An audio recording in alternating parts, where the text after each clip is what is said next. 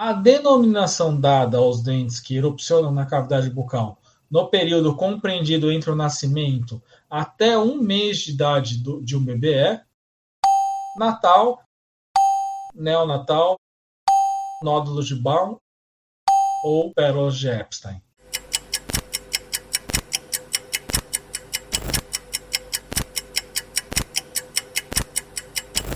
Aqui tem que decorar, né? Não tem jeito. Mas se você decorou, fica muito fácil, né? Porque ele está falando de é, período compreendido entre o nascimento e até o mês de idade de um bebê. Quer dizer, ele não nasceu com dentes, né? Então, se não nasceu, alternativa B, né? Dentes neonatais.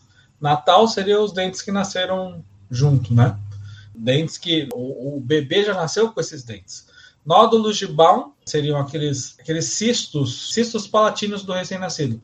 Os nódulos de Baum estariam entre o palato duro e o palato mole. Geralmente, os nódulos de Baum estão localizados lá no palato, mas lá na região mais posterior. E esses nódulos de Baum, geralmente a origem deles é de epitélio de glândula salivar menor. Já as pérolas de Epstein, lembra de pérola. Pérola está localizado aonde? No meio de uma concha. Então a pérola de Epstein está localizada no meio do palato, na ráfia palatina. Então, essa é a diferença, porque tanto os nódulos de Baum quanto as pérolas de Epstein, ambos são cistos palatinos do recém-nascido. A pérola no meio, na ráfia palatina, e os nódulos de Baum lá mais para a parte posterior, né, já mais próxima à região de palato mole.